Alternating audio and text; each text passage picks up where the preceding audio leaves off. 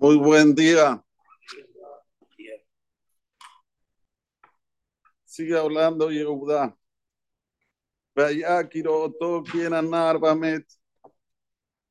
Y será cuando va a ver él que no está el muchachito volviendo con nosotros.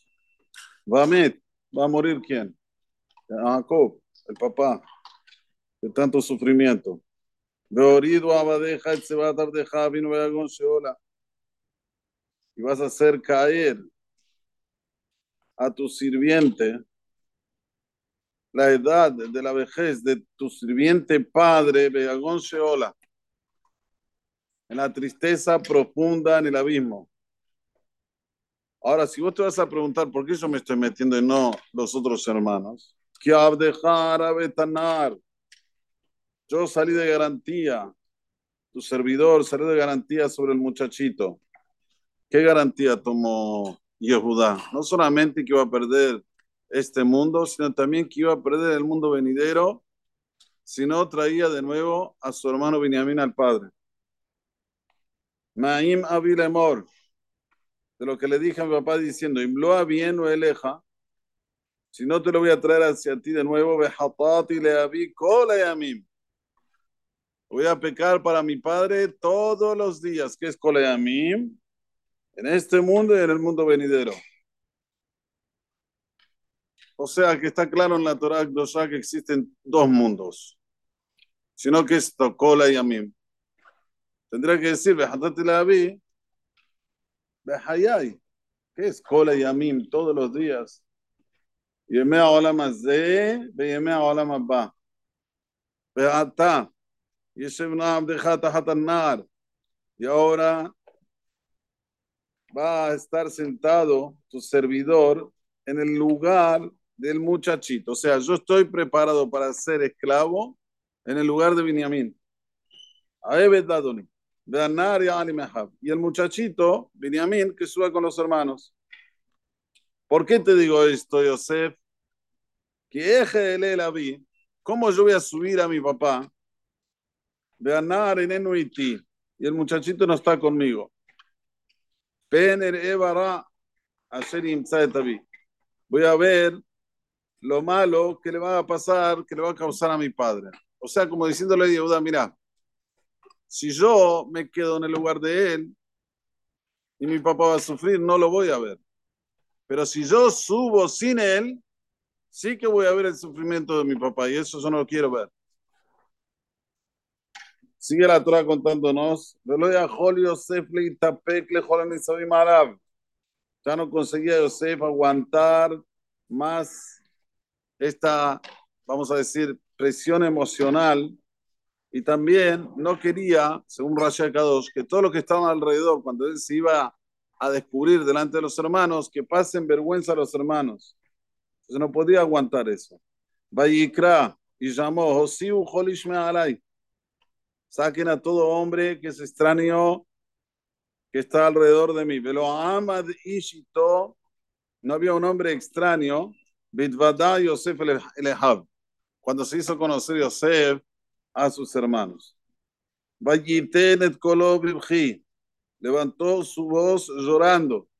Vaishmeum Israim, no era un lloro común, era un lloro de 22 años de emoción de 22 años de esperar, de 22 años de sufrimiento. Lo escucharon Mitzrayim, Vaishmavit, Paró, y escuchó hasta la casa del, del faraón, imaginemos. Dice Rashi, ¿qué quiere decir Bet Paró? Como decir, los sirvientes, sus familiares, se espalió, ¿cómo se dice en, en, en español? Se esparció por todo Egipto. Bayomer Yosef Elehav. Le dijo Yosef a los hermanos, Ani Yosef, yo soy Yosef, ahora David Hay, todavía papá está vivo. No consigan los hermanos responderle porque se quedaron atormentados. De la vergüenza se quedaron atormentados. Ahora paremos un minuto, hagamos una pausa. Dijimos que José estuvo 22 años solo. De esos 22 años, 12 años la pasó Barmenán. Ayobed en la casa de Potifar un año, 12 años en la prisión, son 13. Y ahora, 9 años que está como rey, pero solo, sin hermanos, sin los padres, sin vivir 22 años junto con la familia. ¿Cómo tendría que reaccionar Yosef? Por lo menos decirle, yo soy Yosef y ahora ténganse las consecuencias. Ustedes 22 años me hicieron sufrir. 22 años la pasé bravísima. Me separaron de papá. Sin embargo, vamos a ver de ahora en adelante que José le dice, Señor, es el pasado pisado. Como dijo aquí una vez un presidente, tabula rasa. No sé lo que es eso el pasado pisado. De aquí en adelante. Hay presente y hay futuro. Una de las cosas que el ser humano tiene que aprender de toda la perashá de Yosef y sus hermanos, y cuando digo ser humano, digo ser humano, independientemente si es judío o si no si es judío, obvio que más, obvio que más, porque la Torah es para nosotros, es saber cortar, saber decir, bueno, es verdad, 22 años sufrí, por ellos me vendieron, me tiraron al pozo, me sacaron. Sí, sí, pero un momento. Si yo no puedo perdonar a ellos, ¿me puedo perdonar a mí? Yo hice todo bien, decía José para él mismo, se decía él, yo hice todo bien, yo no hablé mal de ellos, yo no hice algo que también llamó la atención para que ellos me hagan sufrir lo que estoy sufriendo. Esto hacía que José decía, todo lo que me pasa es de Boraholam, no es de ellos. Yo tengo que pagar aquí mitad que mitad. Yo pensé que ellos trataban mal a los hijos de las esclavas, Bilha Zilpa, ¿qué me hicieron ahora? Me vendieron como esclavo. Yo pensé que comían Everminahai, que comían de un animal, un miembro vivo. ¿Qué me hizo ahora Boraholam? Boraholam hizo que degollen un animal y pongan mi camisola y le digan a papá, hasta aquí está la camisola de Yosef, y, y Jacob dijo, O sea, todo es mitad que no es mitad. Si la persona tiene este pensamiento, o sea, escúchenme lo que le digo, se perdona a él. Es paradoxal lo que voy a decir ahora. En el sentido de que él recibe como una, eh, eh, una autocrítica de todo lo que le pasa. ¿Por qué? Porque él no actuó como debe ser. Entonces ahí va a saber perdonar a los demás.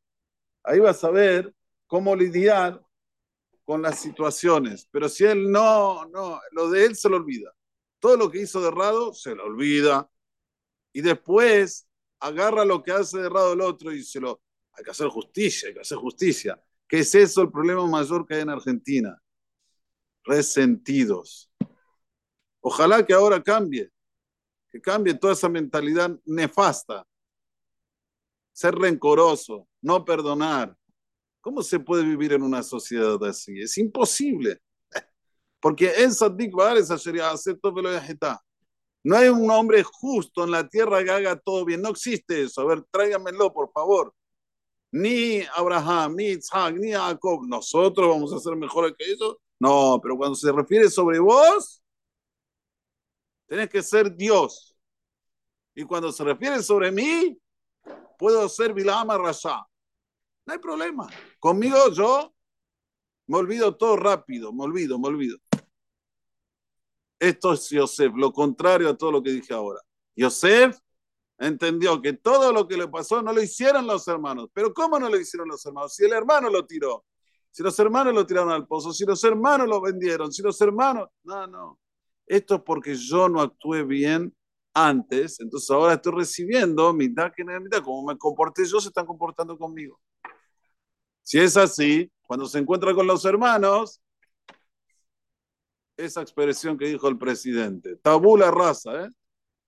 hagamos un apagón y empecemos de nuevo, señores. Todo lo que pasó lo mandó para volar. Sin embargo, el que no sabe perdonar, se va a morir, escuchen bien, ¿eh? se va a morir con el alma sin perdonar. ¿Y ustedes piensan que van a ir al Eden? El alma que no perdona aquí, no lo perdonan allá. No existe, no existe que un alma se vaya de este mundo sin perdonar, que entra al Ganaeden y digan, abran los portones que llegó aquí el hombre justo. No, no, qué, justo.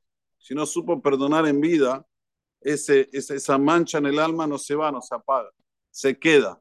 Por eso la persona tiene que ser inteligente, aprender de los maasim que estamos estudiando para saber cómo lidiar con nuestra vida, no ser resentidos, ser personas que todo el día están pensando en el pasado y se quedan y se aferran al pasado.